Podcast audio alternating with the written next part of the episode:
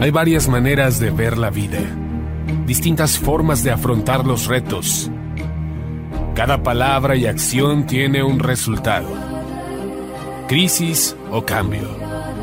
Imposibilidad u oportunidad. Derrota o victoria. Destino o decisiones. Culpabilidad o responsabilidad. Mentira o verdad. Víctima o vencedor. La diferencia se marca en los pensamientos, las ideas y las acciones. Esto es Mensajes de Victoria con Marco Tulio Carrascosa.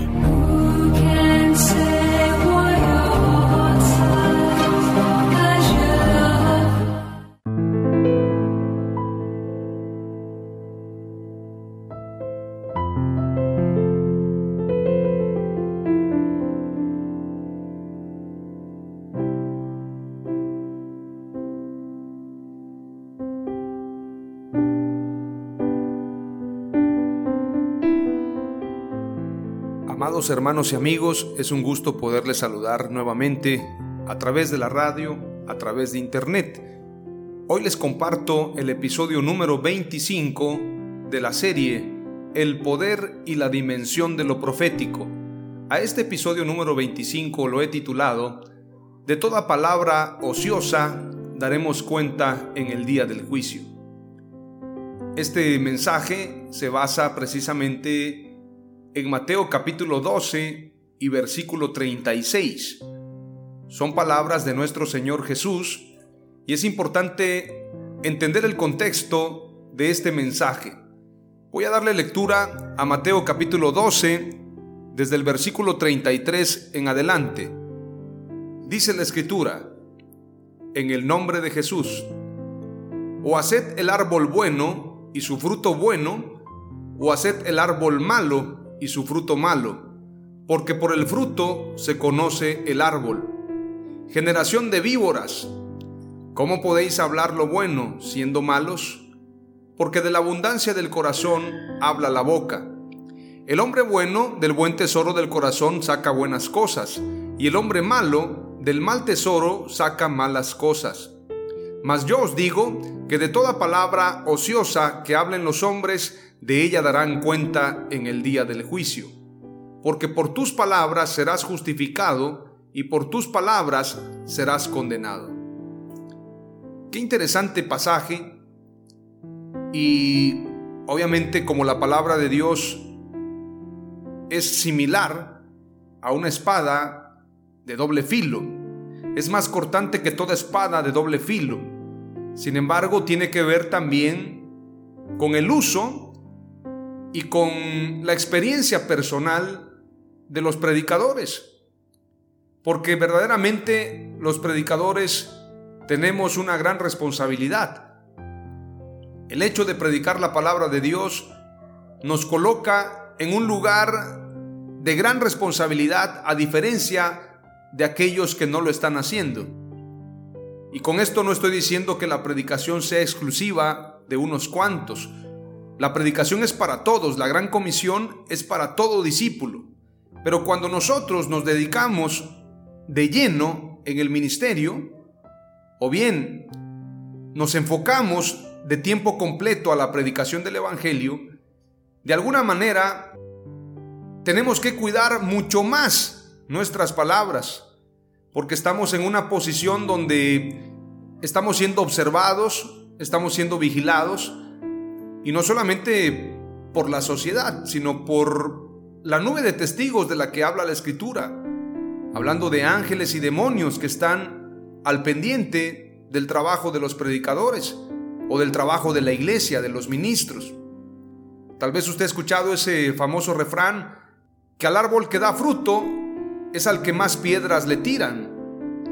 Esto quiere decir que las personas que estamos dando fruto o nos estamos enfocando al trabajo ministerial, también vamos a sufrir vituperio, vamos a sufrir persecución, vamos a sufrir el oprobio en muchas ocasiones. Y lamentablemente, muchas veces la gente que pudiera estar a nuestro lado y verdaderamente comprender el trabajo que realizamos, a veces no lo entiende. Por esto la mayoría de profetas, la mayoría de predicadores, la mayoría de ministros, incluyendo a Jesús mismo, se apartaron de su familia. Jesús, hay una ocasión que se pierde y se encuentra en el templo y sus padres lo buscaban. En algunas películas inclusive José y María le preguntan, ¿por qué nos haces esto? A manera de regaño. Y Jesús responde, en los negocios de mi Padre me es necesario estar. En otras partes importantes de la Biblia también encontramos, por ejemplo, a Abraham, que deja su casa y su parentela. Y Jesús dijo, el que no dejare padre, madre, hijos, casa, propiedades por causa de mí, no es digno de mí. Esto habla del nivel de compromiso y estoy mencionando esto porque lamentablemente cuando nosotros los predicadores estamos dando un mensaje, se activan muchas alarmas infernales, se activan muchas cuestiones que tenemos nosotros que cuidar el nivel de responsabilidad, porque lo que tú estás predicando te posiciona también como un enemigo público de Satanás. Y este mensaje Jesús lo está compartiendo no solamente a sus discípulos, sino a aquellos que eran maestros de la ley, escribas, aquellos que eran líderes en la época. Les dice, o haced árbol bueno y su fruto bueno, o haced el árbol malo y su fruto malo. Es decir, defínanse. Porque ustedes hablan una cosa y hacen otra. Esto es como una contrariedad, una discordancia, una paradoja. Que se esté hablando una cosa, pero estemos haciendo otra, estemos viviendo de una manera diferente. Hablamos de santidad, pero también maldecimos. Hablamos de honrar a Dios, pero lo deshonramos con nuestras palabras. Entonces Jesús les dice, o haced el árbol bueno y su fruto bueno, o haced el árbol malo y su fruto malo. Defínanse, sean calientes o sean fríos, porque si son tibios, como dice la escritura, seremos vomitados de la boca de Dios. Y esto aplica para todos. A diario yo me estoy cuestionando si verdaderamente estoy viviendo conforme a lo que Dios me demanda. Y es importante comentar que muchas veces nuestro contexto definirá en gran manera lo que nosotros seremos. Por esto es muy importante hablar con la familia, decirle, mira, aplícate al llamado de Dios porque yo quiero servir a Dios. Por esto la escritura dice, mi casa y yo serviremos a Dios, porque no se puede andar con alguien con quien no estás de acuerdo. ¿Andarán dos juntos si no estuvieran de acuerdo? Claro que no, es imposible. Y en el diálogo, en las palabras, precisamente se cometen muchos errores. Por esto tenemos que tener cuidado también con quién andamos, con quién hablamos. Las malas conversaciones corrompen las buenas costumbres, dice la palabra. Si una persona quiere ser justa, tiene que rodearse de justos. Y si se rodea de pecadores, tiene que ser para predicarles, para que ellos se conviertan a Él y no Él a ellos. Pero si nosotros corrompemos nuestra conversación, nuestra manera de hablar, nuestro diálogo, nuestra dialéctica en la comunicación, entonces podemos corrompernos también. Es decir, todo comienza en las palabras. Tú tienes que saber cómo estás hablando. Si hubiese un termómetro, así como hay un termómetro para medir la temperatura y hay un oxímetro para medir el oxígeno, si pudiéramos medir nuestra santidad, creo que la mejor manera de medirla sería en qué pensamos, qué es lo que hablamos, de qué está llena tu boca, de qué hablas, a qué se refiere tu diálogo desde la mañana. ¿Estás hablando para glorificar a Dios? ¿Estás hablando para traer bien, para traer bienestar? ¿O tus palabras provocan tristeza, provocan dolor? Tienes que definir hacia dónde va tu mensaje. Y esto es un gran ejercicio. Jesús les dice, o haced el árbol bueno y su fruto bueno, o haced el árbol malo y su fruto malo, porque el fruto define al árbol, porque por el fruto se conoce el árbol. Un árbol de manzanas da manzanas. Un árbol de peras da peras. Alguien que habla palabra de Dios es un hijo de Dios. Alguien que se expresa de una manera deshonesta, grosera, impía, obviamente es alguien que está apegado a la maldad. Pero lamentablemente, y esto lo digo de manera muy responsable, a veces predicamos, pero también tenemos una parte coja en nuestra vida. Todavía hay cosas que corregir y la lengua es el miembro más difícil de refrenar. Aquel que puede refrenar su lengua es perfecto, dice el apóstol Santiago en el capítulo 3. Y precisamente las palabras tienen que medirse. Tenemos que aprender a hablar, aprender a soltar estas palabras, porque la escritura nos habla de una manera contundente cuando leemos el versículo 36. Pero antes quiero leerte nuevamente el 34. Jesús le dice a los fariseos, a los escribas, a los maestros de la época, generación de víboras. Generación de víboras, imagínense. Es un insulto de la época. Es decir, ustedes sueltan veneno en sus palabras, generación de víboras. ¿Cómo podéis hablar lo bueno siendo malos? Ellos hablaban lo bueno, pero eran malos en el corazón. Por esto les digo, los predicadores tenemos una doble responsabilidad, porque estamos hablando lo bueno y tenemos que vivir conforme a lo bueno.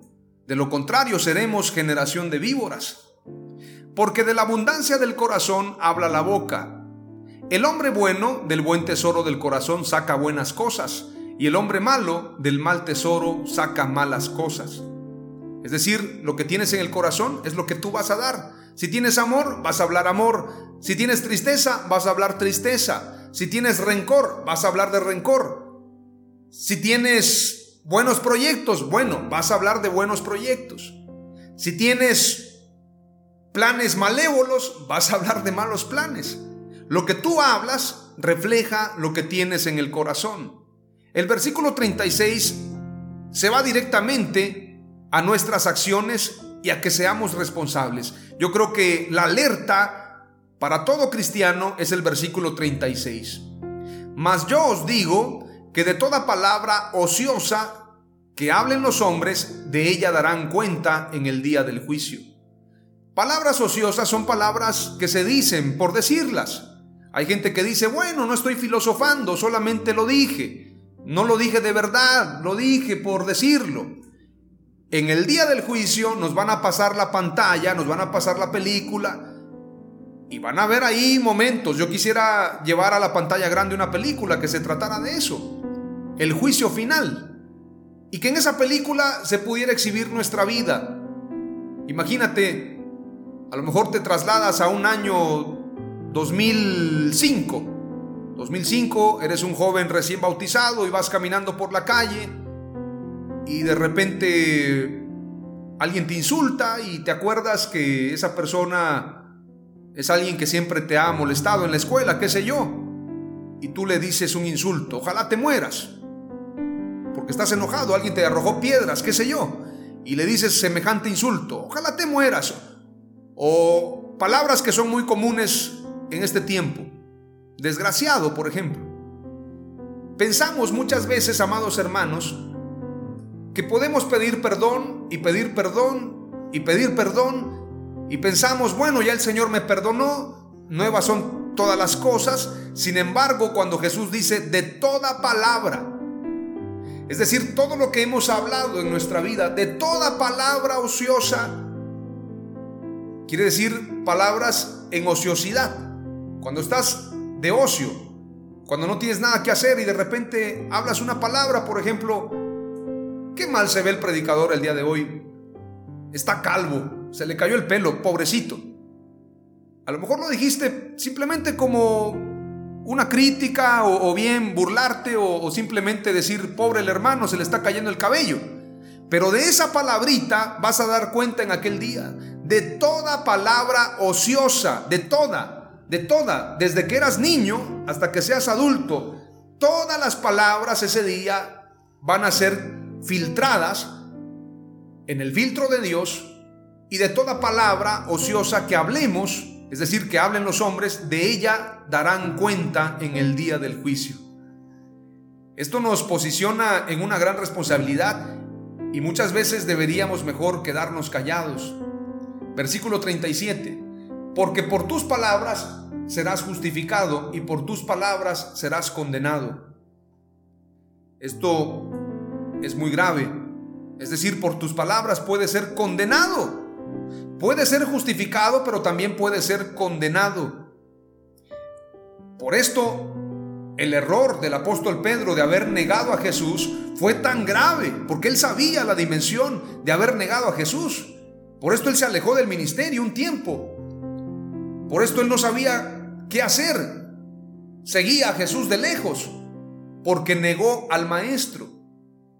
Ahora imagínese otro tipo de palabras. Bueno, tenemos que dimensionar precisamente la gravedad de no ser responsables con nuestras palabras. Termino con otros pasajes que hacen concordancia con lo que acabo de compartirles. Eclesiastés 12:14 dice, porque Dios traerá toda obra a juicio junto con todo lo oculto, sea bueno o sea malo. Todo se presentará delante de Dios. Romanos 2.16 dice, en el día en que según mi evangelio, Dios juzgará los secretos de los hombres mediante Cristo Jesús. Todos nuestros secretos serán juzgados. Eclesiastés 10:12. Llenas de gracia son las palabras de la boca del sabio, mientras que los labios del necio a él consumen. El necio es consumido por sus propias palabras. Efesios 5:4. Tenemos que evitar obscenidades. Dice el pasaje, ni obscenidades, ni necedades, ni groserías que no son apropiadas, sino más bien acciones de gracias. Es decir, no hables obscenidades, ni porque lo dijo otro. Es que fulano de tal lo dijo, no lo digas. Ni necedades, todo lo que es necedad, no lo hables ni para tener más seguidores en el Facebook o en el TikTok. No digas necedades porque vas a ser responsable en aquel día, ni groserías mucho menos, que no son apropiadas, sino más bien acciones de gracias. Todo lo que glorifique a Dios. Colosenses 3:8 dice, por ahora desechad también vosotros todas estas cosas, ira, enojo, malicia, maledicencia, lenguaje soez de vuestra boca Lenguaje eso es, son groserías, obviamente. Colosenses 4:6 dice que vuestra conversación sea siempre con gracia, sazonada con sal.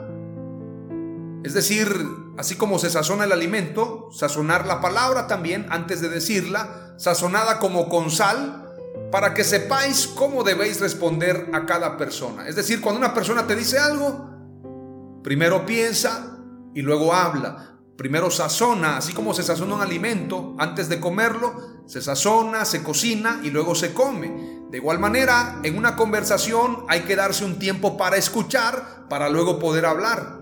Que vuestra conversación sea siempre con gracia, sazonada como con sal, para que sepáis cómo debéis responder a cada persona. Hay personas que son difíciles, hay personas que son violentas, hay personas que son abusivas, hay personas que son respetuosas. Hay personas que son de alto nivel, personas ilustres. Tenemos que tener un lenguaje para hablar con cada persona. Imagínese, usted le habla a su hermano y le dice, ¿cómo estás, compa? ¿Cómo estás, compadre? Usted no le va a hablar así al presidente. Claro que no. Imagínese que usted le dé una palmada. ¿Cómo está mi compa? Al presidente. Sería un error. De la misma manera, tenemos que aprender a adaptar nuestras palabras. No es lo mismo hablar con un académico que con un analfabeta, con alguien que no tiene cultura. Por eso tenemos que tener cuidado y sazonar las palabras para que la gente nos entienda, para que la gente dialogue con nosotros. Esto es muy importante. Efesios 4, versículo 29 en adelante dice, ninguna palabra corrompida salga de vuestra boca, sino la que sea buena para la necesaria edificación, a fin de dar gracia a los oyentes. Y no contristéis al Espíritu Santo de Dios, con el cual fuisteis sellados para el día de la redención. Quítense de vosotros toda amargura, enojo, ira, gritería, y maledicencia y toda malicia. Antes sed benignos unos con otros, misericordiosos, perdonándoos unos a otros, como Dios también os perdonó a vosotros en Cristo. Entonces tenemos que cuidar nuestras palabras, porque de toda palabra ociosa daremos cuenta en el día del juicio. Para terminar, te comparto lo que dice Proverbios 17, 27 al 28. Dice la palabra de Dios, el sabio habla poco y el inteligente se sabe controlar. Yo he conocido gente que hablan muy poco y llegan muy lejos. Yo admiro a esa gente. A veces hay reuniones de trabajo y hay gente que ni siquiera participa. Pero son los que van entrando, van entrando. Y cuando tú vienes a ver, están en los lugares más altos. Porque son prudentes. Pero hay gente que habla y yo me considero parte de ese grupo. A veces hablamos de más, podemos cerrarnos puertas. Por eso tenemos que tener mucho cuidado. Mira lo que dice el versículo 28. Hasta un necio pasa por sabio si guarda silencio.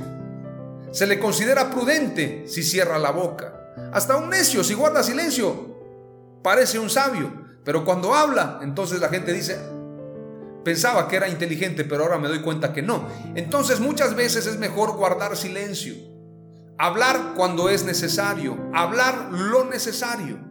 Espero que este mensaje donde he abierto mi corazón y te he compartido un poco de mí también y te he dicho de una manera coloquial lo que pienso acerca de este pasaje y decirte también que es importante refrenar nuestra lengua, deseo con todo mi corazón que lo atesores y que te sirva para edificación. Hoy te comparto del episodio número 25 titulado De toda palabra ociosa daremos cuenta en el día del juicio.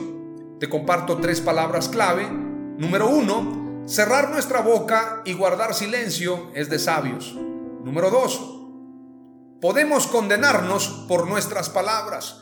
Número tres, las palabras reflejan nuestro corazón. En el nombre de Jesús, amén. Aleluya.